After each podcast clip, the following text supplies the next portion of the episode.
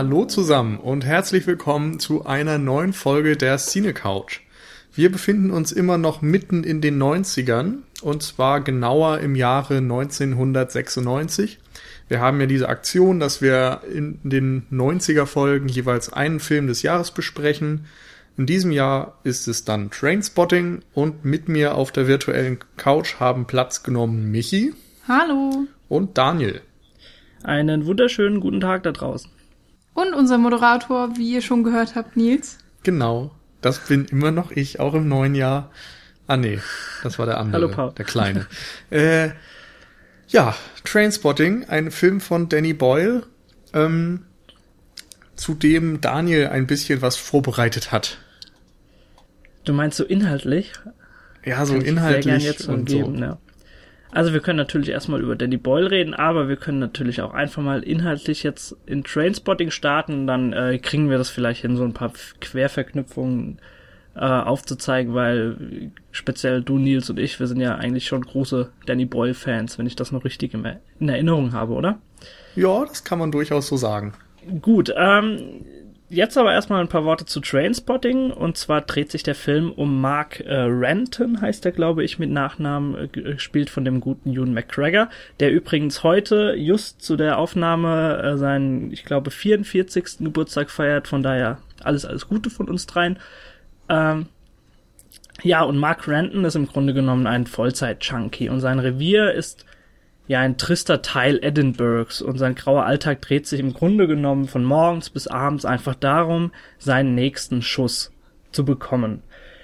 Und er sagt sich zwar immer wieder, er glaubt, er wird einmal davon loskommen, aber gerade aufgrund seiner Freunde, die sehr, sehr kaputt sind, also die, über die Freunde werden wir sicherlich noch einige Worte verlieren, da kann man Sick Boy, Spud und Bagby vor allem nennen, die drei, ähm, sie sorgen immer äh, tagtäglich dafür, dass er im Grunde genommen in diesem Sog bleibt und da einfach nicht rauskommt. Und eines Tages, obwohl er sich immer wieder versucht, äh, selbst zu retten, teilweise sogar äh, Jobs annimmt und äh, clean geworden ist und immer wieder in die gleiche ja, Gosse im Grunde genommen äh, zurückfliegt, ähm, tut sich eine Chance auf, und zwar durch zwei Kilo seines Lieblingspulvers von allerfeinster Qualität und er hat ja, so den Gedanken gefasst, damit könnte man vielleicht das Geld verdienen, das ihm letztendlich hilft, aus dieser Sache rauszukommen.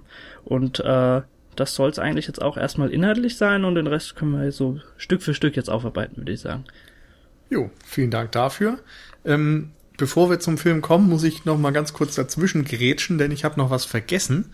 Ich habe angekündigt, wir reden über die 90er und wie ihr vielleicht wisst, hatten wir euch ja darum gebeten, für die Folge 99 ein paar Vorschläge einzusenden. Und ähm, ja, das ist auch geschehen. Vielen Dank an alle, die sich daran beteiligt haben. Und ich glaube, wir sind jetzt bei einer Liste von zwölf Titeln, die wir zur Wahl stellen möchten. Ja, so roundabout, die auch, genau. Die auch quasi dann ab heute, wenn ihr das vielleicht am Erscheinungstag hört, also ab dem Donnerstag, den 2. April, glaube ich, zur Abstimmung auf unserer Homepage www.cinecouch.net ähm, ja, zur Wahl stehen. Ihr könnt dort gerne eure Stimme abgeben und über den Film mit den meisten Stimmen werden wir dann in irgendeiner Dreierkonstellation von uns in Folge 99 sprechen. Insofern beteiligt euch rege. Es ist die einmalige Chance mitzubestimmen, was wir hier vorhaben. so. Genau. Ähm, Trainspotting, du hast es sehr schön zusammengefasst. Äh, womit wollen wir anfangen? Wir hätten so zur Wahl, würde ich sagen, etwas über den Autoren der Buchvorlage zu sprechen, Irvin Welch. Das ist dann auch so das Thema, wovon wir vermutlich am wenigsten Ahnung haben. dann über den Regisseur Danny Boyle und seinen Werdegang oder wir schmeißen uns mitten in die filmische Thematik. Äh, ich würde sagen, da es auch äh, die, die Vorlage des Filmes ist und äh, dass wir dann das auch kurz und schmerzlos und bündig abhandeln können, weil wir sowieso nicht so viel dazu sagen können, einfach ein paar Worte über Irvin Welch verlieren, oder? Jo, also ihr habt ja speziell super. gerade noch ähm, äh, Filth, hieß ja die Vorlage, wie heißt der Film auf Deutsch? Drecksau oder so, ne? Drecksau, genau. War ja ebenfalls ein Roman, ähm, der dann eben verfilmt wurde, äh, der zurückgeht auf Irvin Welch, genau. Genau, der kam, glaube ich, so ungefähr vor zwei Jahren in die Kinos. Ich habe nochmal mhm. nachgesehen, mhm. in Folge 25 haben wir über den auch gesprochen oh und da dann auch schon ein paar Querverweise zu Trainspotting gezogen. Denn dort geht es ja auch so ein bisschen um diese Unterschicht in Schottland. Ich glaube, damals war es Glasgow, wobei ich mir da echt nicht mehr ganz sicher bin. Aber so ein bisschen von, vom Look und Feel her kann man vielleicht, ja, Übereinstimmung feststellen. Und ähm, ja, Irvin Welch hat es äh, Danny Boyle scheinbar angetan, da, wenn ich mich jetzt nicht ganz irre, 2016 auch das, äh, der Titel Porno von ihm verfilmt wird. Also das wird auch nicht mehr so lange auf sich warten lassen, dass er da nachlegt in dieser Hinsicht. Ja. Genau. Wisst ihr noch irgendwas zu dem Thema?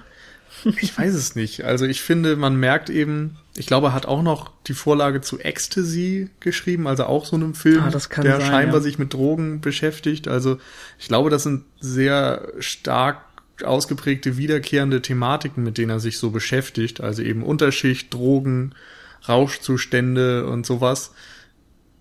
Das ist allerdings auf der anderen Seite auch sehr viel gefährliches Halbwissen, was genau. ich hier dann ähm, veröffentliche. Ähm, an der Stelle müssen wir leider zugeben, dass keiner von uns, glaube ich, irgendeins der Bücher gelesen hat bis zu diesem Zeitpunkt.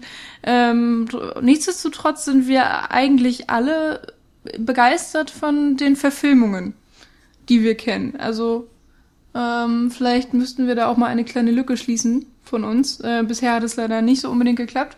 Wobei das vielleicht auch am Ende dann noch eine interessante Frage ist, denn Trainspotting insbesondere ist ja ein sehr visueller Film, der auch so über die mhm. Bildsprache und die Inszenierung funktioniert und nicht nur durch die Geschichte, die erzählt wird. Mhm. Und es ist natürlich da dann auch wieder auf der einen Seite sehr interessant zu sehen, wie es gelungen ist, die beiden, das eine Medium ins andere zu übertragen.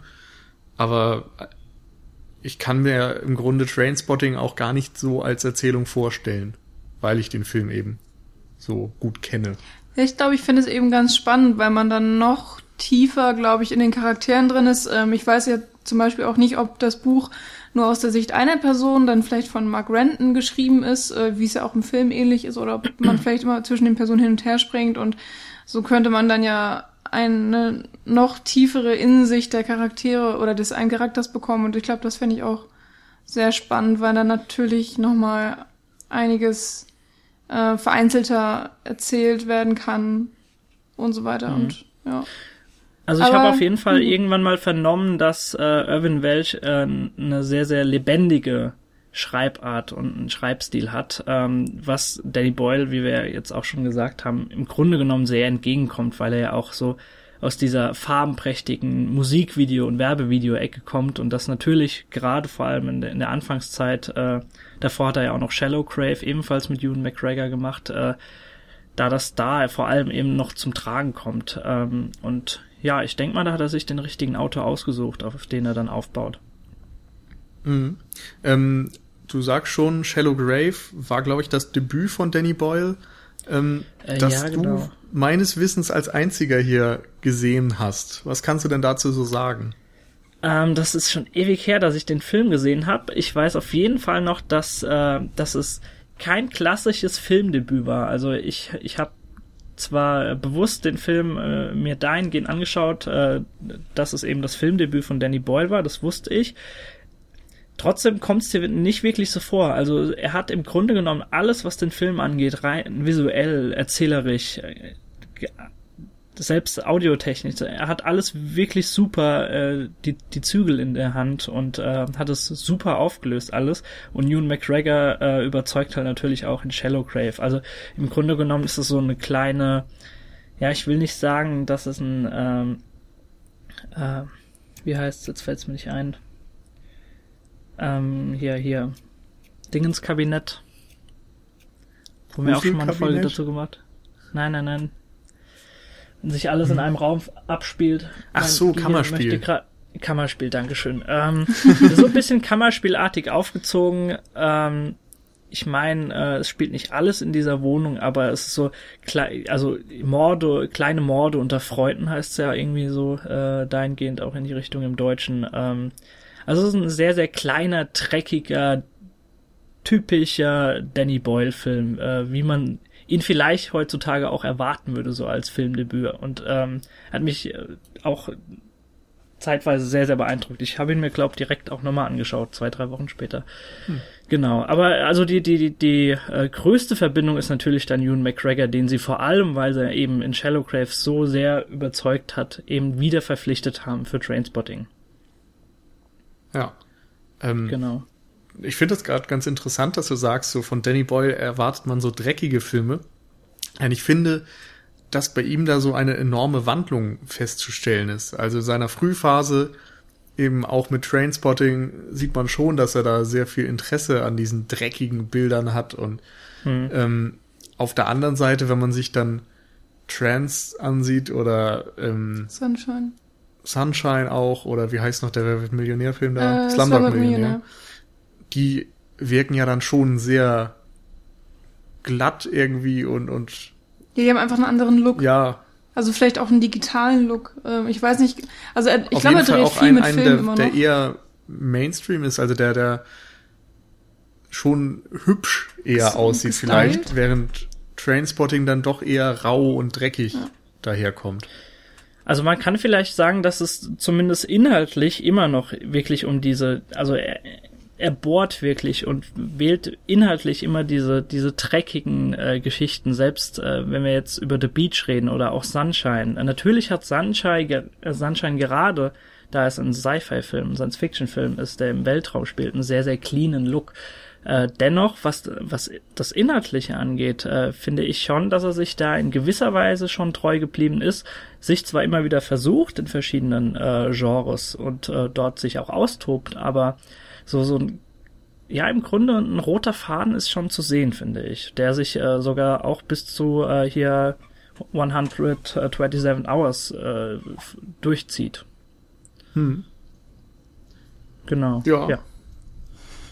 Was mir auf jeden Fall immer auffällt, äh, wie farbenfroh seine Filme sind. Also mhm, ähm, es gibt es gibt selten richtig viele kalte Räume oder wenig Licht, sondern es wird viel mit Kontrasten gespielt äh, oder mit Schattierungen und dann gibt es teilweise Räume, die ähm, an jeder Wand irgendwie eine andere Farbe haben. Also das ist, also von Trainspotting äh, gibt es auch diese Drogenwohnungen, ähm, die ja ganz krass bemalt sind oder die dann ein eingefärbtes äh, Fenster haben, wodurch dann auch sehr viel rotes genau. Licht kommt und dann hast du da äh, knallgrünen Teppich, aber eine richtig krass rote Wand und all sowas und das findet man in seinen Filmen auch immer wieder. Also zum Beispiel Slumdog Millionär ist ja auch ähm, dadurch, dass mit dieser ähm, indischen Kultur auch gespielt wird, ähm, sehr farbenfroh. In Sunshine hat man dann ähm, sehr viel Orange, eben dadurch, dass sie auch der Sonne immer näher kommen und so weiter und so fort. In 127 Hours sowieso, weil es ja immer in dieser Landschaft spielt, die am Anfang auch ähm, ja sehr malerisch gezeigt wird. Also, ja, also Grand Canyon mäßig, genau. ne? also in diesem Orange-Rot vor allem auch. Ja. Und dadurch versucht er auch immer was auszudrücken. Es ist nicht so, dass er sich einfach denkt, ähm, ich knall hier Farbe an die Wände, sondern ähm, irgendwie, es ist alles schon, schon bedacht und durchgestylt und er möchte mhm. eine bestimmte Atmosphäre erzeugen.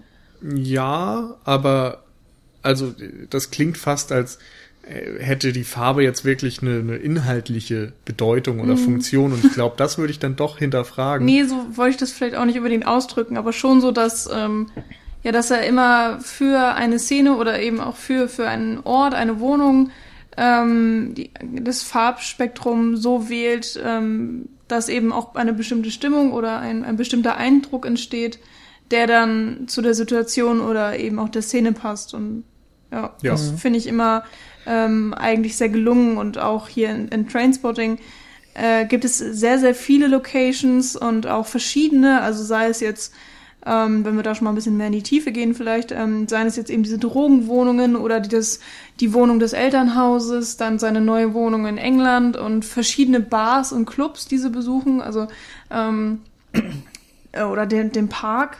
Es gibt ja wirklich sehr mhm. viele verschiedene Locations und ähm, jede ist irgendwie ein bisschen anders und, und manche haben mehr Farben, manche weniger und ähm, es hat auch bei der Sichtung ähm, letztens Spaß gemacht, also ein bisschen mal drauf zu achten und mal zu gucken, äh, wann mehr Farben da sind, wann weniger Farben mhm. da sind, wann vor allen Dingen auch mit ähm, Licht und äh, Schattenkontrast gespielt wird und so. Ähm, das fand ich schon sehr interessant, wenn man dann auch noch bedenkt, dass das ein äh, Low-Budget-Film war, der nicht wirklich viel zur Verfügung hatte und dann mit kleinen Mitteln dann noch versucht, das meiste rauszuholen. Hm. Also gerade diese Drogenhöhle, die du ja jetzt schon mehrfach angesprochen hast, ähm, ich glaube, die Bilder dafür, ähm, also die, die Set-Designerin war ebenfalls dieselbe wie bei Shallow Crave und äh, sie hatte irgendwann zu einem gewissen Zeitpunkt äh, Bilder gefunden von, ja, von typisch Drogensüchtigen, äh, die in so einer, ich glaube, das war so eine Art Kathedrale, auf jeden Fall so sehr, sehr gefärbtes Fensterglas ist dort zu sehen und äh, ja, die, die fristen dort ihr Dasein. Und äh, diese Bilder, die hat äh, Danny Boyle dann äh, scheinbar, so wie ich das nach, wie ich das nachgelesen habe, verschlungen und hat die so als als Leitidee zumindest für äh, für dieses ja etwas dystopische oder mehr melancholische äh, Innere dieser Drogenhöhle gewählt. Und äh, ja dieses ja, dieser, dieser Treibsand, in, aus dem du einfach nicht mehr rauskommst, um das zu verdeutlichen. Und das hat er für meiner äh, Ansicht nach sehr, sehr gut geschafft. Und dann könnte man natürlich auch sagen, dass es sich schon so inhaltlich ein bisschen auswirkt. Also das, was du eben noch verneintest, Nils. Also es, es stärkt schon die Stimmung vor allem des Filmes. Das kann man hm. vielleicht so festhalten. Also Stimmung und Atmosphäre verstärkt das auf alle Fälle. Mir ging das eher ja. darum, jetzt also diese Farbtheorien auszuschließen. Also es gibt ja manche ja, Leute, die klar. sagen, wenn du einen Rotton verwendest, dann steht das für Liebe oder für Gefahr oder so. Also es gibt auf jeden Fall Regisseure, die da, äh, die, die da fokussierter drauf sind als ein Danny Boyle, der dann ja. eher wirklich dem der Look am Herzen liegt. Das ist einfach genau. Du hast ja auch schon gesagt, dass er so aus der Werbeecke kommt. Und ja, dort also ist es ja auch sehr auf, äh, verbreitet. Äh, genau und vor allem eben auch äh, am Theater war er tätig davor, äh, mehrere Jahre oder auch, ich glaube sogar eine sehr, sehr lange Zeit, ne? Wenn ich mich jetzt nicht ja, irre. Und ich, ich weiß also ich, ich, ich finde, das merkst, du, das merkst du auch teilweise immer noch bei Trainspotting. Und äh, Trainspotting ist ja immerhin der Film, mit dem er dann letztendlich bekannt wurde. Shallow Grave kannte damals ja keiner, außer so die Insider. Und es gibt selbst bei Trainspotting gibt sehr, sehr viele, im Grunde genommen so ein bisschen theatral aufgezogene Szenen, wenn du keine Ahnung, wenn die Kamera sehr, sehr oft als Point of View fungiert, dass, dass, äh, dass äh, die vierte Wand gebrochen wird. Du hast beispielsweise Doppelungen, wenn er nach hinten fällt oder irgendwo, also wenn Mark Renton, Ewan McGregor irgendwo hinspringt und auf einmal landet er dann in der Drogenhöhle und guckt in die Kamera. Also er spielt sehr, sehr oft mit der Kamera und das sind so theatrale, äh, künstlerische Eingriffe, die er da vornimmt, die für den Film an sich sehr, sehr gut funktionieren, finde ich weil äh, der, der Zuschauer ja immer so ein bisschen auch den Spiegel vorgehalten bekommt und sagte, ja, was, was denkst du darüber? Weil Mark Renton sagt ja von Anfang an, ähm, äh, ich glaube, das ist sogar das erste, mit dem der Film beginnt, erzählt, er macht ja so eine Aufzählung, was man als normaler Mensch hat, was man, was man anstrebt und so weiter. Und irgendwann verneint er das einfach mit, ja, ich, ich möchte das alles nicht und wa warum muss ich Gründe haben, wenn ich Heroin habe? Und mhm. ähm, da wird ja der Zuschauer bewusst einfach dahingehend involviert, was er einfach darüber denkt. Das ist auch von Beginn an mit der Kamera ganz gut eingefangen. Ich weiß nicht, ob ihr beide das jetzt gemerkt habt. Äh, das ist mir jetzt, ich habe den Film, glaube ich, jetzt vier, fünf Mal gesehen. Das ist mir jetzt auch das erste Mal äh, aufgefallen. Und zwar nach diesem, nach diesem Monolog, den er ja ähm, hält. Und er ist ja über den ganzen Film meistens auch über ein Voice-Over dann natürlich zu hören. Aber ganz am Anfang, als er diese Aufzählung macht, das allererste, was du im Grunde genommen dann siehst, ist die Kamera, also eine Steadicam, die auf zwei Räume zu, äh, also hin, hinfährt und in gewisser Weise so eine Entscheidung darstellt, weil rechts siehst du das Baby, in einem ganz normalen Raum. Links ist diese Drogenhöhle und die, die Kamera gibt dir als Zuschauer ganz kurz Zeit, eben dieses Baby zu beobachten, bevor sie sich dann für links, für diese Drogenhöhle entscheidet. Und ähm, mhm. das ist einfach die, die Worte, die Mark Renton davor an den Zuschauer richtet, ist das einfach nochmal visuell einfach sehr, sehr gut nochmal unterstützen, eingefangen. Ja, das ist ja im Grunde auch so das Kernthema von Trainspotting, dass du entweder dieses Leben, was auch eigentlich sehr spießig dargestellt wird, ähm, mhm. wählen kannst, oder du kannst äh, Heroin und Drogen und so weiter wählen, aber du kannst beides nicht miteinander in Einklang bringen. Genau. Und das zeigt diese Kamera ja dann auch nochmal sehr gut, dadurch, dass dann eben nur das eine, nur das Leben in Form des Babys oder diese Drogenhöhle möglich sind. Und das zeigt sich ja letztendlich auch für, ja, für, für Rentons Charakter, dass er immer mal wieder versucht, beides miteinander in Einklang zu bringen. Er fährt im späteren Verlauf ja mal nach London, flieht quasi aus seinem Umfeld, um ein normales Leben zu führen. Und genau. Dann äh, schlagen irgendwann seine Freunde ihr Lager bei ihm auf und sofort ist er im Grunde wieder in deren Welt gefangen. Ja, das ist wirklich auch ganz interessant, ähm, weil er auch generell verdeutlicht äh, der Film, ähm, was eben auch dieses Umfeld mit ihm macht. Also so, wie man seine Freunde aussucht, ähm, bestimmt ist auch das Leben so ein bisschen. Mhm. Schwingt da ja auch mit und man ähm, im Film wird auch selbst gesagt, äh, wenn Bagby vorbeikommt ähm, und Hilfe braucht von Renton, sagt Renton, ähm, also im, im, ähm, im Monolog zum Zuschauer, nee, im Voice-Over, Entschuldigung, äh, von wegen, ja, was soll er machen? Er ist halt ein Kumpel. Genau. So. Ich muss mhm. mich um ihn kümmern, obwohl ich halt absolut keinen Bock drauf habe. Aber dadurch, dass wir uns irgendwie schon so jahrelang kennen, ähm, so eine gewisse Verpflichtung da, ihm zu Richtig. helfen und man kann ihn nicht einfach rausschmeißen, auch wenn man ganz genau weiß, dass genau das für einen selbst das Richtige wäre. Und, ähm, das, sind, das sind einfach so Selbstverständlichkeiten, die der Zuschauer einfach entgegengefeuert bekommt und sich dann natürlich fragt, nein, das, das, das musst du nicht tun. Ich glaube, den Satz, den du jetzt genannt hast, den sagt er mindestens dreimal, das, den sagt er auch zu Tommy, als, als sich ähm, die, die Freundin von ihm trennt aufgrund dieses äh, Sexvideos, das ab, seltsamerweise abhanden kommt. Ähm, er sagt jedes Mal, er weiß, dass seine Freunde total hirnrissige Arschlöcher sind, aber mein Gott, es sind halt Freunde, da kann man nichts tun, ich muss denen helfen. Und mhm. du fragst dich natürlich dann jedes Mal als Zuschauer, nimmst du Abstand und fragst dich, ähm, ja, der gute Mann sollte vielleicht auch mal selbst Abstand nehmen von seinem Leben und das äh, Revue passieren lassen und äh, schauen, äh, dass, Aber, ähm, dass er nicht ich, so gefangen ist, wie er eigentlich denkt. Und ähm, ja. Aber ja. ich finde, gleichzeitig kann man es selbst auch verstehen, weil man das in gewisser Weise auch selbst ähnlich vielleicht erlebt hat, dass man ähm, sich in manchen Situationen nicht von seinen Freunden loslösen konnte oder nicht, nicht aus einer mhm. Gruppe rausbrechen konnte, auch wenn man vielleicht wusste, eigentlich wäre es besser. Aber dazu gehört eben auch sehr viel Entscheidungswille und, und Durchhaltevermögen, ähm, weil es nie leicht ist, sich aus einer gewohnten Umgebung einfach ähm, abzukapseln und zu entfernen, ähm, aus welchen Gründen jetzt auch immer. Und äh, hier ist es dann eben nochmal ein härteres Beispiel, natürlich auch ähm, durch diese ganze Drogenerfahrung ähm, und so weiter. Und vielleicht wird es dann, wird die Drogensucht dann nochmal visualisiert oder eben verdeutlicht ähm, durch diese Gruppenkonstellation, dass man, mhm. dass du einerseits nicht von der Droge wegkommst und gleichzeitig kommst du auch nicht von diesem Umfeld so leicht weg, wie man das vielleicht gerne hätte. Und auch trotz der, der, ähm, wie heißt es, Rehab, ähm, Entzüge, die er macht, äh, auch wenn er dann mal erfolgreich clean ist für mehrere Wochen, wie es auch im Film scheint, äh, fällt er immer wieder zurück, weil er sich auch von diesem Umfeld nicht lösen mhm. kann. Und ich glaube, das erste Mal sind sogar nur zwölf Stunden. Das sagt er da irgendwann. So, da hast du das Gefühl, er ist ultra lang schon clean und dann sind es zwölf Stunden oder so. Mhm. Und ich glaube, als er diese Vorbereitung sogar vornimmt und sich den genau. ganzen Kram ran schafft und äh, letztendlich nach paar Stunden schon wieder aus seiner Tür bricht, genau. Ja. Und das finde ich ist so interessant bei dem Film, weil er dir irgendwie genau diesen Zwiespalt durch die Form des Films wieder präsentiert, meiner Meinung nach. Also du siehst eigentlich ja die ganze Zeit total abstoßende Dinge.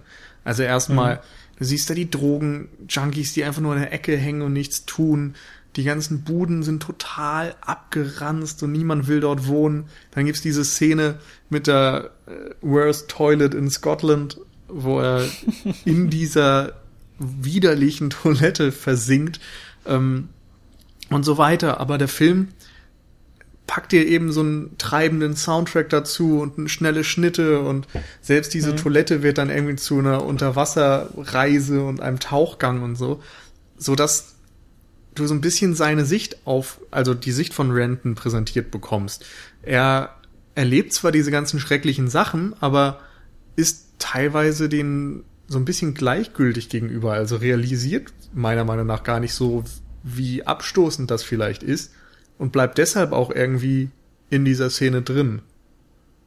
Und ich glaube ja. erst in dem Moment, wo das Baby später dann stirbt, kippt der Film so langsam und mhm. wird ein bisschen langsamer und gibt dann auch ein bisschen ja mehr Zeit vielleicht äh, an Renton, sich über einige Dinge Gedanken zu mhm. machen. Äh, ganz kurz nochmal eingeworfen an dieser Stelle für alle Leute, die den Film noch nicht gesehen haben und nicht zu viel wissen wollen. Wir gehen schon noch in die Tiefe und äh, jetzt hat Nils schon erwähnt, Beziehungsweise dass, zu spät. Ja, ein Baby stirbt. äh, ich bin ja der Meinung, man kann bei dem Film eigentlich gar nicht wirklich viel spoilern, weil ähm, einfach nur das Leben von Renton irgendwie so vor sich hin plätschert und erzählt wird und natürlich passieren einige Dinge, aber mhm. ähm, der Film macht, glaube ich, auch Spaß, selbst wenn man alles weiß. Aber genau. eben für Spaß euch Hörer. Ist das richtige Stichwort. Also ich habe es eher so als, als Rausch im Grunde genommen. Das, was der Film inhaltlich präsentiert, ist es auch für den Zuschauer. Also du, mhm. man soll ja. es einfach so als Erlebnis auffassen, als Rausch der, genau. der Bilder und der Farben und äh, ja, der Erzählung einfach. Also lasst euch nicht abschrecken von unserem analysierenden, in die Tiefe gehenden Podcast. ähm, wir, ja, sprechen jetzt ungehindert weiter und äh, für alle anderen, die jetzt abschalten, sehen wir uns nächste Woche oder hören uns nächste Woche. Genau. Und äh, du bist, worauf bist du eingegangen? Auf das Baby auf? Ja, dass das so ein bisschen der Turning Point ist vielleicht. Mhm. Wie, wie habt ihr denn, also ihr habt den Film, ich glaube, ja auch davor schon gesehen gehabt, oder? Ja, mehrfach. Ja. Auch. Äh, wie habt ihr denn jetzt mit so einem gewissen Abstand äh, diese Szene nochmal wahrgenommen mit dem Baby? Also alle, die jetzt, ähm, wir haben, wir haben das große rote Zeichen, das Spoilerzeichen gezeigt, alle anderen, die jetzt noch da sind, ähm, wir sprechen natürlich von der Szene, wenn in der Drogenhöhle alle äh, ja sich Heroin gespritzt haben und im Grunde genommen das das das normale Leben und damit das Baby, das äh, das Ganze symbolisiert, auf der Strecke bleibt und dann tatsächlich eben stirbt in seinem in seinem Kinderbett und äh, es eben nach gefühlt, also es sieht zumindest so aus, als, als, als würde es gefühlt äh, nach Wochen erst wahrgenommen werden.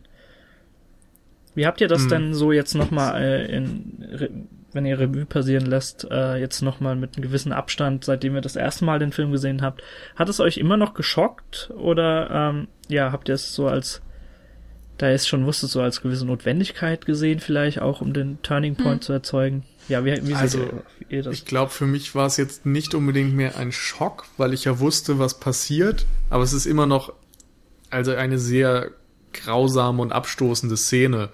Und mhm. ähm, mir ist diesmal noch viel mehr aufgefallen als bei den letzten Sichtungen, soweit ich das weiß, dass das Baby vorher auch schon immer so gezeigt wird, dass es irgendwo am Rand liegt und eigentlich kümmert sich niemand mhm. drum. Also du hast die eine Kameraeinstellung ja schon erwähnt, wo die Kamera das Baby zeigt und dann geht's eben in die Drogenhöhle.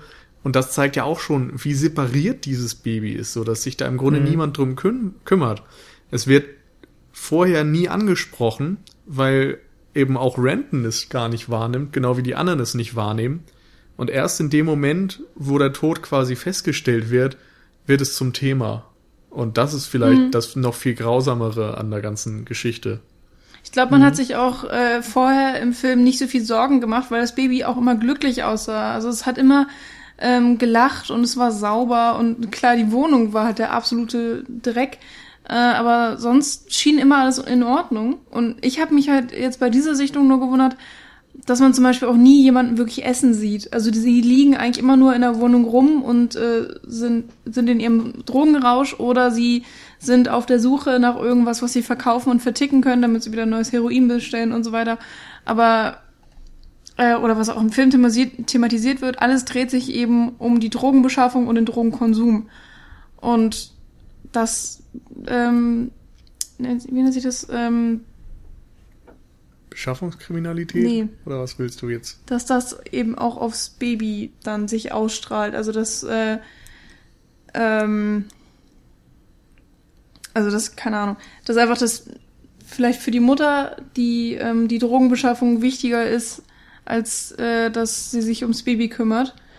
Und das, das ist vernachlässigt. genau und das ist dann irgendwie auch die logische Konsequenz, dass irgendwann ähm, ja es zu weit geht, sie es übertreibt. Ich meine, wir kriegen ja die genaue Situation auch gar nicht mit. Also im Grunde geht's ja mhm. die ganze Zeit schon zu weit. Ja. Dadurch, dass es einfach so ignoriert wird. Ich meine, und überhaupt dadurch, dass die Mutter eben so stark drogensüchtig ist, aber das realisieren sie eben erst mhm. an dem Punkt, wo es dann zu spät ist. Ja, und ich finde die Szene auch wirklich sehr tragisch. Also jetzt nicht so, dass ich unbedingt anfangen muss zu weinen, aber sie gibt einem schon viel zu denken, finde ich, weil man vorher auch immer mal ein bisschen dazu neigt, äh, zu den Hauptcharakteren zu stehen und dieses Abenteuer ja auch mit denen erlebt. Und ähm, das ist ja auch immer so dieses Ding, auch von Drogenfilmen, dass die Charaktere eine Sache für uns ausleben, die wir vielleicht selber nicht ausleben können. Also wir, also ich persönlich habe zum Beispiel auch noch nie Heroin genommen und keine Ahnung von irgendwelchen Drogen oder Drogenrauschen. Ja, ne? ja. ähm, und es ist dann eben auch nett, sowas im Film präsentiert zu bekommen, weil es nochmal eine andere Welt aufzeigt und in ein Milieu geht, äh, das auch mir komplett fremd ist. Und insofern mhm. bin ich immer von diesen Protagonisten auch fasziniert. Und selbst wenn sie die schlimmsten und widerlichsten Sachen machen, hat man ja irgendwie Spaß, denen zuzugucken dabei und, und kann sich davon immer noch ähm, so entfremden. Und dann kam eben diese Szene mit dem Baby und die setzt das alles nochmal in anderes Licht und dann realisiert man auch, wie falsch es doch tatsächlich ist und dass es, ähm, dass eben Heroinsüchtige im schlimmsten Fall nicht nur sich selbst schaden, sondern eben dann auch ihren ähm, umliegenden Personen, wie mhm. hier im schlimmsten Fall eben mit dem Baby.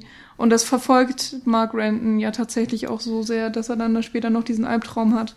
Ja, also es ist ja so, dass ähm, dieser ganze Drogenrausch, den wir am Anfang präsentiert bekommen, mit dem Monolog, der alleine fast zehn Minuten, äh, glaube ich, lang dauert, ähm, das ist extrem faszinierend. Das ist teilweise auch abstoßend, aber es macht dir irgendwie die ganze Zeit Spaß und du freust dich schon das, auf, auf das, was als nächstes kommen wird. Und dann auf einmal wirst du total vor den Kopf gestoßen, weil du eben doch wieder die Kehrseite mehr präsentiert bekommst als noch ja, am genau. Anfang. Es ist dann eben kein Spaß mit ein paar Nebenwirkungen, sondern es ist wirklich ja eine, ein drastischer Einschnitt. Und mhm. ähm, vor allem siehst du in dem Moment dann nicht nur dieses Positive des Aussteigerlebens, sag ich mal, nämlich dass du eben nicht der Spießer bist, der eine Waschmaschine kaufen will und so weiter, was dort am Anfang gesagt wird, sondern dass du auf einmal als ein Baby stirbt, nicht weiß, was du sagen willst und das Einzige, was mhm. passiert, ist, ich mach dann mal den nächsten Schuss. So, das, genau, das finde ich ist noch viel grausamer, dass du siehst, die Menschlichkeit verlieren sie eben auch dadurch, mhm. dass sie das ja normale Leben quasi verweigern. Ja. Mhm. Also ihr habt jetzt einen guten Punkt auch noch genannt, äh, also warum, warum der Film auch tatsächlich Spaß machen kann. Also Stichwort so ein bisschen auch vielleicht äh, Genre-Kategorisierung, äh, worüber wir gleich noch sprechen können. Äh, was ich jetzt auch nochmal sagen würde, ich, du hast auch eben mit deinem letzten Satz nochmal ganz gut zusammengefasst, ähm, dass so diese letztendliche Konsequenz dieser Szene tatsächlich das ist, äh, dass das Einzige, was allen, die sich dort befinden, einf einfällt, ist, ja, den nächsten Schuss Heroin bereitzustellen und äh, damit eben nochmal Natürlich hat es davor Spaß gemacht vor allem, aber du kriegst in dieser Endkonsequenz äh, zu sehen, was es auch so eine totale Flucht aus der Wirklichkeit sein kann, aus der Realität und ja, wie, wie soll man das sagen? Ja, im Grunde genommen hast du es ja schon gut zusammengefasst. Also, es ja. ist ja auch immer noch ein, ein Ausweg. Hm. Ja, also es gibt, es gibt halt genau. keine Problemlösung, sondern es gibt einfach immer nur die Flucht vor Problemen. Und äh, das ist jetzt, sei es die Probleme, die es mit den Eltern gibt oder die Probleme, die es eben dann mit der Kindererziehung gibt oder mit der Geldbeschaffung, äh, die, die Droge ist ja immer da mhm. und man weiß, man kann sich auf die Droge verlassen, weil wenn du dir den Schuss setzt, dann geht es dir gut und sei es vielleicht für, ich habe keine Ahnung, zehn Minuten oder so. Ja, da finde ich besonders noch ähm, die eine Figur interessant. Tommy ist das, der ja auch in der Clique ist, aber im Grunde genau. neben Bagby, glaube ich, der Einzige, der kein Heroin nimmt. Und er wird von seiner Freundin verlassen und kommt dann zu Ranton an und möchte auch Heroin nehmen. Und eigentlich ist sich Ranton ja zu diesem Zeitpunkt, sollte man denken, schon bewusst, dass Heroin gefährlich ist, dass er, dass es vor Probleme stellt, dass er eben davon nicht loskommt und so weiter. Und das Einzige, was Tommy sagen muss, mhm. ist, ich habe Geld dabei und schon kriegt er den ersten Schuss. Also dort passt man eben auch nicht auf seine Freunde auf und kümmert sich um diese, sondern wenn sie einem irgendwie Vorteile bieten, wie Geld oder was auch immer, dann, ja, kriegen sie das halt. So, dass, da, da ist einfach keine Moral mehr da und was Michi gesagt hat, dass sie eben immer vor ihren Problemen fliehen, anstatt sie, diese anzugehen, zeigt das ja Mhm. auch. Also Tommy nimmt dann lieber Heroin, als einfach zu versuchen, Mit auf andere Art, genau, mit der Trennung klarzukommen. Hm. Äh, kurze Frage, wisst ihr zufällig, was Heroin für eine Droge ist und was das so mit dem Körper macht? Also ist ja, ist das ein Halluzinogen oder? Also ich habe mal in der Schule eine Multiplikatoren-Ausbildung Ja, gemacht, also so eine schon, Drogenausbildung aber- als Berater. Aber ich, ich habe keine Ahnung me- mehr, ob das da überhaupt thematisiert wurde ob, oder ob das damals so die, die weichen Drogen waren. äh, boah, keine Ahnung. Okay. Also, was ich glaube ich noch weiß, dass man von Heroin der, glaube, extrem ein Schuss, schnell ne? süchtig wird. Hm, also, ja. dass es äh, im schlimmsten Fall nach dem ersten Schuss. Ja, genau. Vor allen Dingen, wenn du es intravenös spritzt, weil du kannst ja Heroin noch irgendwie anders zu dir nehmen. Äh, oder? Nee, dann ist es kein Heroin Ich mehr, dann ist es was nicht. anderes. Also Aber- es ist zumindest die gängige Methode. Ja. Und es ist so, dass dein Mhm. Körper davon, glaube ich, unheimlich schnell altert und ähm, eben du viele Schäden davon trägst, nicht nur irgendwie ein Körperteil, sondern im Grunde schädigt es, glaube ich, fast alle Organe. Ja, sollte man lieber Und, lassen. Ähm, was dann noch natürlich dazu kommt, sind die zum Teil unsauberen Nadeln, die benutzt werden. Und das muss Tommy, bei dem wir ja gerade waren, auch erfahren, weil er dann tatsächlich derjenige Genau. ist, der sich im Verlauf der Handlung mit HIV infiziert und letztendlich auch ähm, an der Immunkrankheit stirbt, beziehungsweise dann eben äh, Genau. dadurch schon so geschwächt ist, dass er krank wird und an der Krankheit dann stirbt. Und ähm, das finde ich auch nochmal ganz interessant, dass der Film eben das auch so, so deutlich thematisiert, dass äh, die Gefahr immer da ist, äh, sich anzustecken und dass vor allen Dingen auch diese ganze ähm, ja, Szene unrein sein kann und man, wenn man nicht aufpasst, eben sich äh, infiziert. Weil zum Beispiel Renton ja Glück hat und ähm, Hm. sich nicht infiziert, wo man, wo ich es eigentlich tatsächlich andersrum gedacht hätte. Und ähm, das zeigt aber auch, dass das Leben nicht fair ist. Und dass nicht der, der es vielleicht ein bisschen mehr verdient hätte, also ich, ich, das geht jetzt irgendwie auch zu weit, man kann das ja überhaupt nicht beurteilen, aber so der Tommy, der Gutmensch, ähm, wo man eigentlich denkt, der, der hätte das am wenigsten verdient vielleicht, ähm, Ähm, ich habe gerade hat dann eben am meisten Gerade Pech. weil du eben diese Szene gerade Ja. angesprochen hast, äh, wenn er sich selbst auch prüfen lässt auf HIV. Ähm, wenn es nicht die Szene ist, lass es irgendeine andere äh, gerade da sein. Äh, da siehst du, dass er sich selbst die Spritze setzt. Also du siehst das wirklich und das ist filmisch äh, festgehalten. Danach habe ich dann mal ein bisschen recherchiert, äh, wie sie das denn alles äh, gemacht haben mit den Spritzen und äh, habe rausgefunden, dass, äh, dass sie tatsächlich Ewan McGregor, beziehungsweise er wollte das selbst auch so, äh, mehrfach gespritzt haben, aber das dann eben immer nur Kochsalzlösung war. Aber er hat sich tatsächlich intravenös das Ganze gespritzt, also äh, Hut ab vor dieser Leistung. Also äh, ich glaube am Anfang am Anfang siehst du ja auch diese Okay. Szenen äh, beispielsweise. Weil das ist Man kennt, interessant. also man kennt das ja zumindest aus dem Film, dass du den Arm siehst, wo dann draufgeschlagen wird und äh, die Na- Nadel angesetzt wird und dann so ein bisschen, weil ja da ähm, was, äh, keine Ahnung, Unterdruck oder so ist, dass dann ein bisschen Blut reinfließt, ne? In die, in die, äh, in die Spritze, bevor, bevor es dann intravenös zugefügt wird. Und das haben sie im Grunde genommen mit so einem Armmodell geregelt, mit so einem Schlauch, äh, in dem Blut drin war und den mussten sie natürlich treffen. Da gibt super äh, Material bei, beim Making of. Äh, Michi, du hast ja schon gesagt, dass es ein relativ low-budget äh, Film war. Also sie, sie waren froh über jede Spritze, die da nicht verbraucht werden musste und über jedes Armhaar, was nicht rausgeflogen ist und äh, und ja, es, es musste halt alles sehr, sehr schnell gehen. Es sah sehr improvisiert aus, aber das haben sie, äh, gerade weil du teilweise sogar siehst, dass die Adern pulsieren, sehr, sehr gut gelöst, gerade äh, mit der Tricktechnik und so weiter, ja. Aber Chapeau an Ewan McGregor auf jeden Fall. Mhm.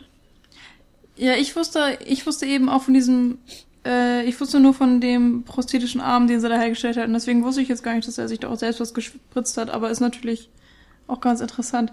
Ähm, vor allen Dingen, ich, also ich glaube, der, der, die haben, glaube ich, nur siebeneinhalb Wochen für den Dreh gebraucht und irgendwas mit 1,5 Millionen, wobei die Hälfte davon für Marketing und Werbung draufgegangen ist, weshalb der Film in, in England eben auch so ein Erfolg geworden ist, äh, weil sie eine ähm, sehr schlaue Marketingkampagne geführt haben, ähnlich wie zu Fight Club, aber ich habe nee, keine Ahnung. Pulp Fiction. Pulp Fiction, Entschuldigung. Also so in Anlehnung Ach, stimmt, an Pulp, Pulp Fiction. Der kam erst danach. Ja. Logischerweise, ja.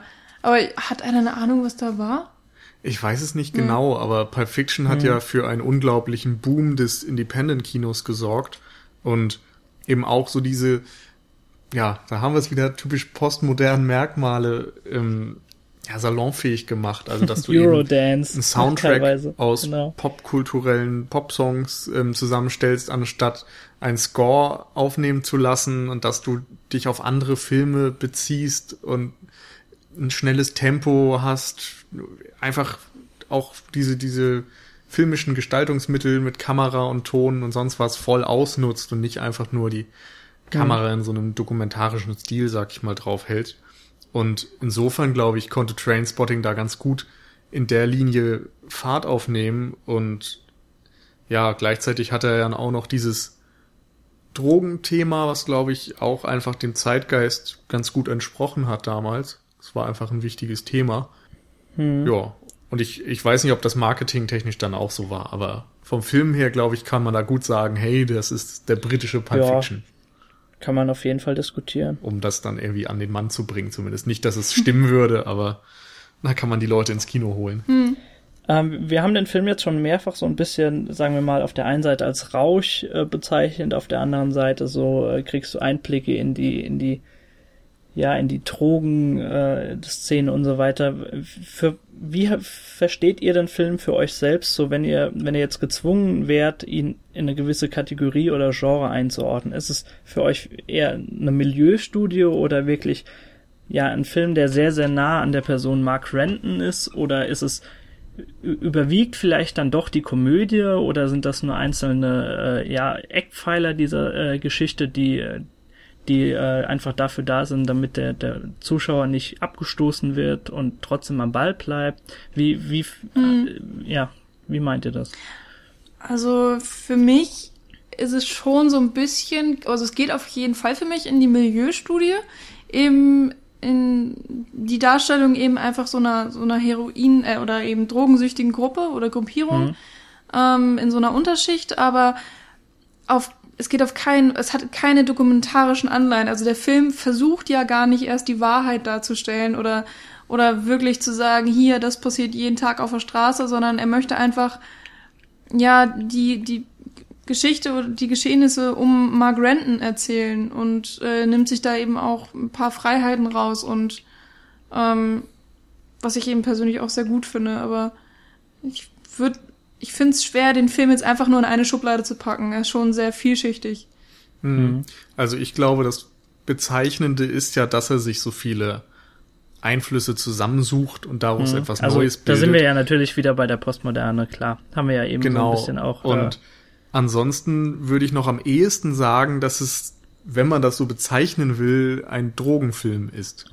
Also, das ist natürlich, kein haltbarer Genrebegriff oder so.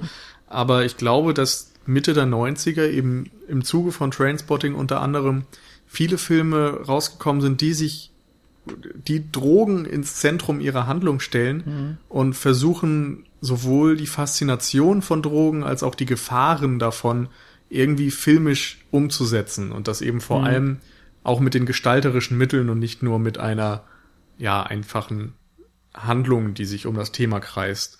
Also wenn man da eben erstmal an Trainspotting denkt. Mhm, genau, also ein, ein Vertreter haben wir ja, ja auch schon Fear mal. and Loathing in genau. Las Vegas zum Beispiel fällt einem da noch ein von Terry Gilliam oder dann später von Darren Aronofsky Requiem for a Dream. Genau, Spun den wir auch besprochen haben. Gibt's auch noch mit Jason Schwartzman, glaub von Jonas Ackerlund, diesem Videoclip-Regisseur. Also es sind in den nächsten zehn Jahren nach Trainspotting auf jeden Fall extrem viele Filme in diesem Bereich entstanden. Und ein besseres Wort als Drogenfilm fällt mir da erstmal nicht ein.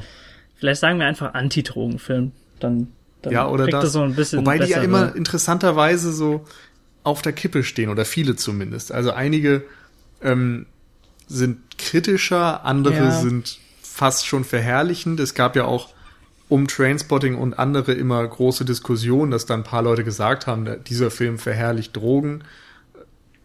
Teilweise von Leuten, die den gar nicht gesehen hatten, was ein bisschen lächerlich ist, aber ja. Ja, Trainspotting und gerade den, äh, hier Fear and Loathing, äh, Loathing in Las Vegas, die du angesprochen hast. Also ich finde, die Filme gehen da schon so dran, dass sie das Thema so dermaßen überstilisieren und zuspitzen, dass man es schon als, äh, als Kritik in gewisser Weise verstehen kann. Also ähm, aber natürlich, es gibt immer Leute, die sagen, äh, da, das, das wird ihnen zu sehr verherrlicht und äh, da, da wollen sie Abstand nehmen davon. ja. Ähm, Es geht ja auch dar darum, dass der Film eben so ein bisschen kippt, dass er vielleicht am Anfang, wenn genau. man nur die erste Hälfte schaut oder das erste Drittel, dass er dann verhältnismäßig positiv vielleicht wahrgenommen werden könnte und nur in seiner Gesamtheit dann auch eine negative Genau. Wirkung entblößt oder überhaupt, wenn man sich mit dem auseinandersetzt. Und das funktioniert natürlich eben vor allem d- dadurch, äh, weil du sehr, sehr nah an der Person äh, Mark Renton dran bist. Also Stichwort Fokalisierung, dass der Film dir visuell präsentiert, was er wahrnimmt, aber du natürlich auch dieses Voice-Over nochmal hast, äh, von dem man sagen kann, dass er sogar äh, in der dritten Person von, von seinem in gewisser Weise früheren Ich spricht. Also dir genau diese Situation, in der man sich befindet, damals vor Augen führt. Ähm, wenn, wir, wenn ich jetzt nochmal ein paar Worte zu dem Thema Genre oder, so- oder so weiter äh, sagen kann, ähm, also be bevor ich den Film jetzt nochmal gesehen hatte für den Podcast, äh, ist mir so immer in Erinnerung geblieben, dass der Film mir äh, vor allen Dingen Spaß gemacht hat. Also dieser, wirklich dieser Rauschzustand im Vordergrund stand. Ähm, jetzt, nachdem ich ihn natürlich nochmal gesehen habe, äh, muss man das zum einen so ein bisschen relativieren, aber ich habe auch wieder gemerkt, dass es nicht gerade nur deswegen ist, dass äh, sehr, sehr viele komödiantische äh, Elemente in- innerhalb des Filmes ähm, vorhanden sind, sondern einfach, dass das zu einem sehr, sehr großen Faktor einfach an der Kamera festzumachen ist, die Danny Boyle hier hat. Und also wir haben ja ein, wir haben ja schon ein paar äh, signifikante Dinge aufgezeigt. Also teilweise Blickinszenierungen, äh, wenn, wenn Leute in die Kamera sprechen, ähm, sehr, sehr schnelle Schnittfolgen. Mir fällt da, glaube die eine Szene ein, äh, während sie, während Mark und äh, wer ist das, Spart oder so, einer von seinen Kumpels auf jeden Fall so einen Milkshake schlürfen und du im Grunde genommen nur dieses, dieses Tonale, dieses hörst und, und äh, es ist gar keine Motivation da zu schneiden, aber du hast, du kriegst diese Situation, ich glaube, binnen fünf Sekunden in zehn verschiedenen Einstellungsgrößen zu sehen. Ja. Oder beispielsweise auch dieses die, das Ja. Vorstellungsgespräch ein. Genau, genau, das wollte ich jetzt auch Spud sagen, ist das, ja. Glaube ich, auch. Wo auch ultra viele Matchcuts dabei sind, wo, glaube ich, auch die Sitzposition von Spud sich immer wieder verändert. Also mal ist Genau. er näher an den ähm, Leuten dran, die ihn da befragen, mal ist er weiter entfernt. Hinzu kommt, dass das natürlich äh, genauso wie wenn er diesen Entzug, diesen kalten durchmacht, äh, das ein sehr, sehr langer Raum ist, der das Ganze nochmal zerrt und äh, sehr, sehr viele Einstellungsgrößen einfach ermöglicht.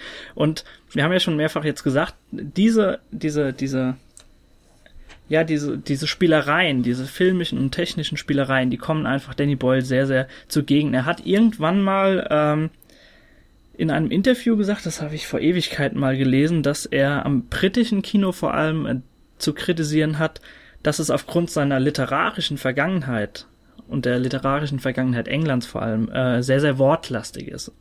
Also dass äh, sich ganze, dass diese Wortlastigkeit sich eben auch auf das Kino Englands äh, in weiten Teilen und viele, viele Jahre äh, ja, ausgeweitet hat. Und er allerdings von Anfang an eben diese visuelle Zugkraft hinter dem Medium Film erkannt hat und das auch ausnutzen möchte und das halt seitdem wirklich in jedem Film versucht, thematisch passend zu diesem Thema, was er nun immer wieder äh, bearbeitet, umzusetzen. Und das äh, macht er einfach sehr, sehr gut. Und das, äh, also ich kann mir den Film ehrlich gesagt überhaupt gar nicht anders vorstellen, als so wie Danny Boyle ihn gemacht hat. Das sagt man zwar sehr, sehr oft, aber ich finde, es passt einfach wunderbar. Ähm, und äh, ich kann mir nicht vorstellen, dass das Thema irgendwie anders hätte rüberkommen oder äh, vermittelt werden können als so. Ja, Genau. ich stimme dir da ganz klar zu. Ich finde vor allem, oder das ist auch das, was ich immer mit dem Film erinnere, das sind diese ganzen Highlight-Szenen, sag ich mal. Also es gibt einfach ganz viele erinnerungswürdige Momente, die einem über Jahre in Erinnerung bleiben, wenn man dann an Trainspotting denkt, eben wie er in diese Toilette abtaucht und auf einmal durch den Ozean schwimmt und das dann eben noch mit Musikuntermalung, wie am Anfang durch die Stadt läuft zu äh, Lust for Life von Iggy Pop, mhm. wie er, als er dann seine Überdosis hat, im Boden versinkt und fortan dann auch, wenn er durchs Krankenhaus gefahren wird, wir alles durch diesen durch diese Kadrierung sehen. Ja, durch diesen Samtteppich, Teppich, weil er irgendwie kadriert, genau. Genau, ja. weil er irgendwie abgesunken ist oder so. Oder eben auch der Entzug mit dem Baby an der Decke. Mhm. Also da sind ja viele surreale Momente auch drin und irgendwie schafft es der Film einfach dadurch im Gedächtnis zu bleiben, finde ich. Und das ist meiner Meinung nach auch, eine große Stärke. Ja, das finde ich auch. Vor allen Dingen ähm, wurden Tricks dann ja auch immer ohne CGI gelöst. Das muss man, glaube ich, auch noch mal ähm, mhm. herausheben, ist weil ich damals glaube, das natürlich auch noch ein bisschen üblicher gewesen. Ja, das schon. Aber ähm, ich, ich glaube, es wäre einfach mit mit irgendeiner Art von Computertechnik hätte es noch mal eine andere Wirkung gehabt. Also es wäre noch mal ein echt anderer Film vielleicht geworden oder die die Szene wäre anders gewesen. Und ähm, wie es in dem Film gelöst wurde, finde ich, war nicht nur für die Zeit super gemacht, sondern funktioniert auch heute noch verdammt gut und, und ähm, man braucht nicht unbedingt immer die neueste Technik, um, ein, äh, um eine tolle Szene hervorzuzaubern, sondern man muss einfach Ahnung haben von dem, was man, was man möchte, was man ähm, eben für eine Szene oder für ein Gefühl hervorrufen möchte. Und ähm, ich finde, da zeigt sich eben auch Danny Boyles Talent, dass er auch mit wenig sehr, sehr viel anfangen kann. Und das sieht man im kompletten Film. Und du hast ja einige Szenen jetzt schon aufgezählt und ähm, damit könnte man vielleicht sogar auch noch mal ein mhm. bisschen weitermachen. Und ein, mir bleibt, glaube ich, auch immer noch dieses zerschrottete Apartment im Kopf mit der, dem riesigen Loch in der Wand und dann genau daneben ist ja diese Graffiti-Frau an die Wand gemalt und äh, die wird nie thematisiert, aber die ist immer irgendwie im Hintergrund und mir jetzt auch speziell bei dieser Sichtung mal aufgefallen. Und es gibt immer mal so, so Sachen, die man dann mit dem Film verbindet. Mhm. Und ähm, das ist einfach ja genial gemacht, finde ich. Ja. Und gerade eben auch noch in Verbindung mit der Musik, finde ich. Also mhm. Last for ja, Life stimmt, ist das, was einem noch am ehesten in Erinnerung bleibt, aber es gibt ja immer wieder Momente, wo die Musik auch perfekt zum Geschehen passt. Es gibt da dieses Such a Perfect Day oder so, was glaube ich auch läuft, während ähm, Mark seinen, äh, seine Überdosis hat und im Krankenhaus ist mhm. und im Grunde so paradox ist, so such a perfect day und er hat eine Überdosis. Also da muss man eigentlich nicht mhm. viel zu erklären. Ähm, und dann diese Eurodance-Geschichten. Genau.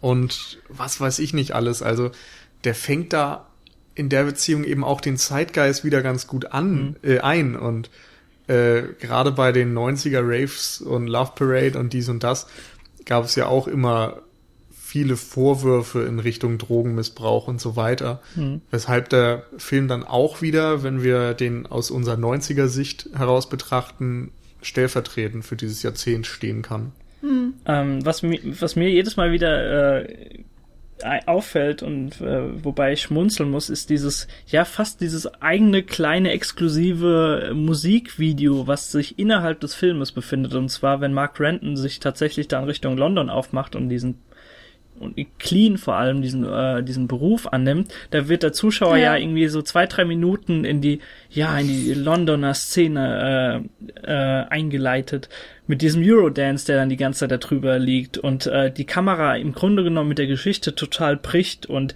jeder in die Kamera winkt und Busse aufgenommen werden und so. Ja. Im Grunde genommen wie so so so ein Guide, äh, so Videoguide. Ja, so ein Werbevideo. Also ein Werbefilm, ja. Genau, ein Werbevideo und äh, das, das war super. Was im Grunde genommen überhaupt gar nicht in den Film passt, aber es ist, es ist trotzdem wieder so ein Moment, der ja, der mich jedes Mal zum Schmunzeln bringt und der natürlich mhm. dann im Gedächtnis bleibt und der das zeigt, dass Danny Boyle sich äh, natürlich nicht äh, zu schade ist, auch mal äh, andere Wege einzuschlagen, gerade visuell. Ja, und ich finde eben, eigentlich passt es gerade deswegen wieder, weil es nicht naheliegend ist, weil der Film einfach sich dann mal was an Musik von Bach klaut und dann mal ja. wieder von, ich weiß nicht, aus dieser einen Oper, Carmen, Carmen. glaube ich.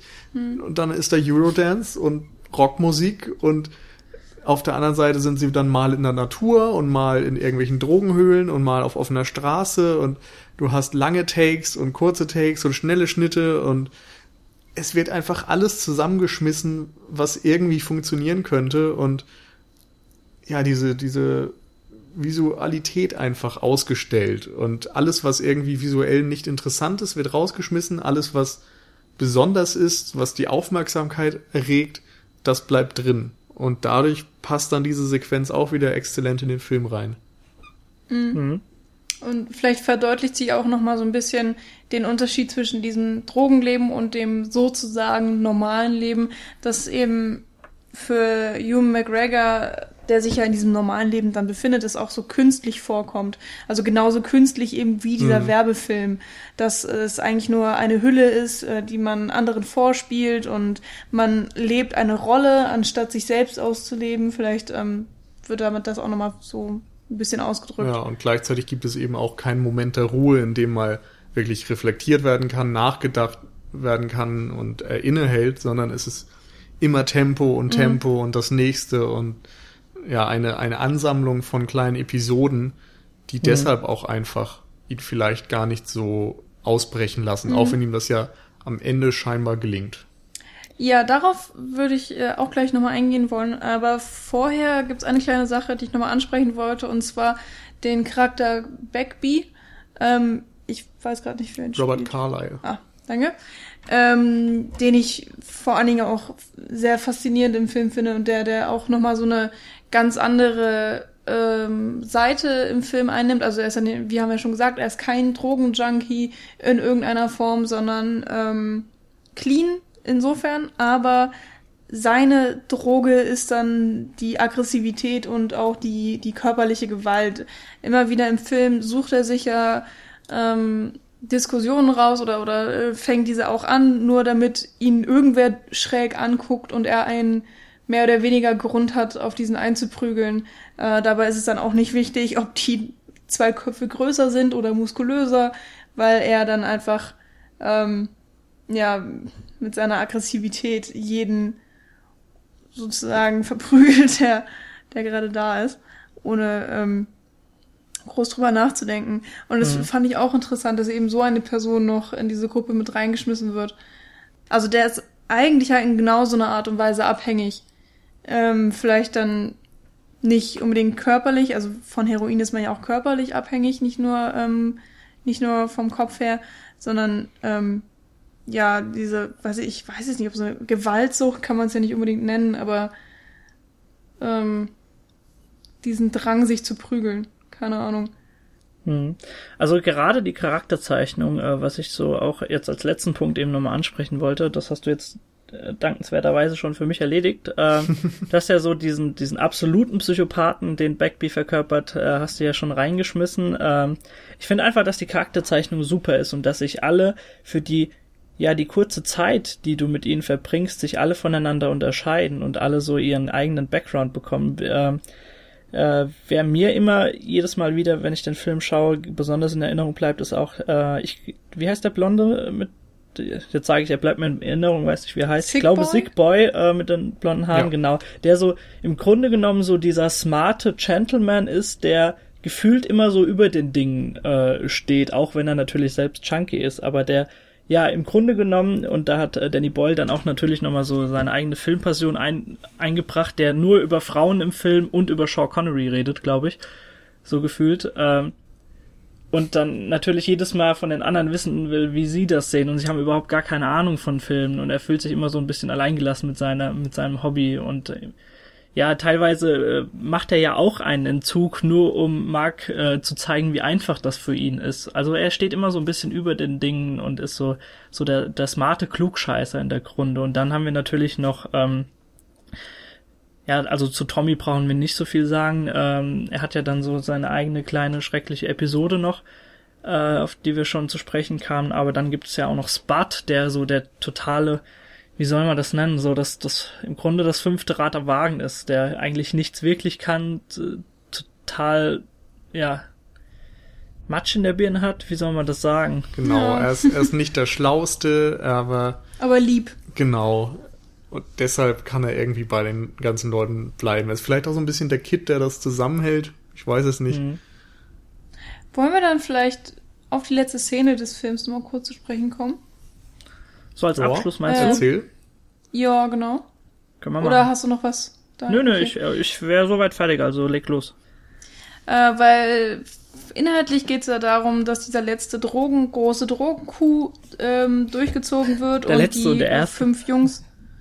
Ja, pff, ja, stimmt. Ähm, und sie dann dadurch eben an sehr, sehr viel Geld kommen. Was war das? Hm, 16.000. 16.000 Pfund. Dollar, Pfund? Also es ist Pfund. gar nicht so viel, aber, Nö, aber- für deren Verhältnisse. Genau, für dein Verhältnisse viel. Und dann sind sie in einem Hotelzimmer. Mark klaut letztendlich äh, die Tasche und geht damit nach vorn. Und ähm, die letzte Einstellung, die wir sehen, ist, wie er äh, in dem sonnigen, keine Ahnung, London, weiß ich nicht, ähm, auf die Kamera zuläuft und grinst und davon redet, dass er jetzt ähm, dieses I choose life und dann von wegen, ich wähle die Waschmaschine, ich wähle das Auto und den Vorgarten und so weiter und so fort und dass er sich eben darauf freut und er grinst auch. Und dann verschwimmt das Bild ja irgendwann, weil er nicht mehr, ähm, also in die Unschärfe reingeht, so ungefähr. Und was man sich dann natürlich sofort fragt als Zuschauer ist, äh, ob er es diesmal wirklich schafft, ob es diesmal Mhm. ein ein Cut ist, den er, den er auch durchhalten kann und wo er dann auch vielleicht weit weg, äh, weit genug weg ist von seinen Freunden ähm, und all sowas. Und eigentlich ist es ja schon ein ein Ende mit einem positiven Ausblick, aber ich habe das Gefühl, dass man sofort kritisch ist, also sofort denkt, ah, vielleicht schafft Ja. es nicht. Also da man den Film ja direkt davor gesehen hat, äh, ist so ein, so ein kleiner Restzweifel natürlich da, vor allem wenn man selbst weiß, wie schnell äh, 12.000 Pfund ausgegeben sind, weil 4.000 überlässt er ja, glaube ich, Bud, wenn ich mich recht erinnere, in einem Ja, Bankschließfach. irgendein Bündel Ähm, auf jeden Fall, ja. Also das, das hält nicht für die Ewigkeit, das wissen wir alle und ähm, ich, Aber ich finde es trotzdem schön, dass sie ja, da, ja, ähm, es ist ja vielleicht genug Geld für einen kompletten Neustart. ja, das wünschen Also das wir ist ja auf jeden Fall, Fall. Die, die Hoffnung dahinter. Hm. Ist auf jeden Fall interessant, dass sie einfach dort wirklich Cut machen und dieses eine Segment aus seinem Leben, aus Mark Rentons Leben erzählen und den Rest offen lassen. Und ähm, sie haben mit dem Film bewiesen, wie viele Zweifel man haben kann an seiner, an seiner Verhaltensweise und was eventuell in der Zukunft noch kommen kann. Natürlich wünscht man sich genau das Gegenteil, dass er es diesmal natürlich schafft und den Neuanfang starten kann. Ja, Genau. ich denke, das können wir so stehen lassen und damit dann auch diesen Podcast beenden. Ähm, wir hoffen, wir konnten ein paar Infos zu dem Film zusammentragen, vielleicht auch wieder Lust machen, sich den mal erneut anzusehen. Wie gesagt, bei uns war das jetzt bei allen so, dass wir den zum, ja, wiederholten Male zumindest gesehen haben. Äh, wenn es euch gefallen hat, dann freuen wir uns natürlich einerseits, wenn ihr euch auch durch unsere anderen Folgen klickt. Einmal wöchentlich erscheint ja der Podcast. Ähm, ansonsten freuen wir uns sehr über Kommentare, sowohl auf unserer Seite www.cinecouch.net als auch bei Facebook oder bei Twitter. Oder wenn ihr sogar ein bisschen Kleingeld über habt und uns flattert, ähm, da können wir dann unsere Serverkosten von bezahlen.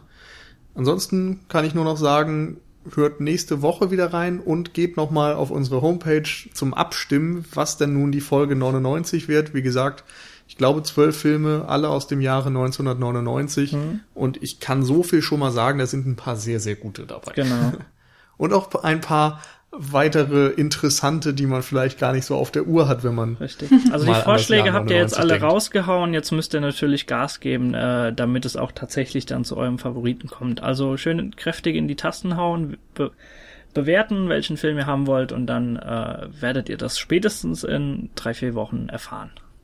Ja, Richtig. genau. Also ich weiß gar nicht, was wir jetzt gesagt hatten, bis wann wir Zeit geben, aber so Ja, das- das verkünden wir dann ich einfach glaub, noch mal. Montag in zwei Wochen oder so. genau, so ungefähr. Wenn ihr uns bei Twitter und Facebook und sonst wo folgt, dann werdet ihr darüber auf jeden Fall informiert. Ganz genau. Gut, dann bedanke ich mich für die Aufmerksamkeit und sage auf Wiedersehen. Ciao, ciao. Tschüss.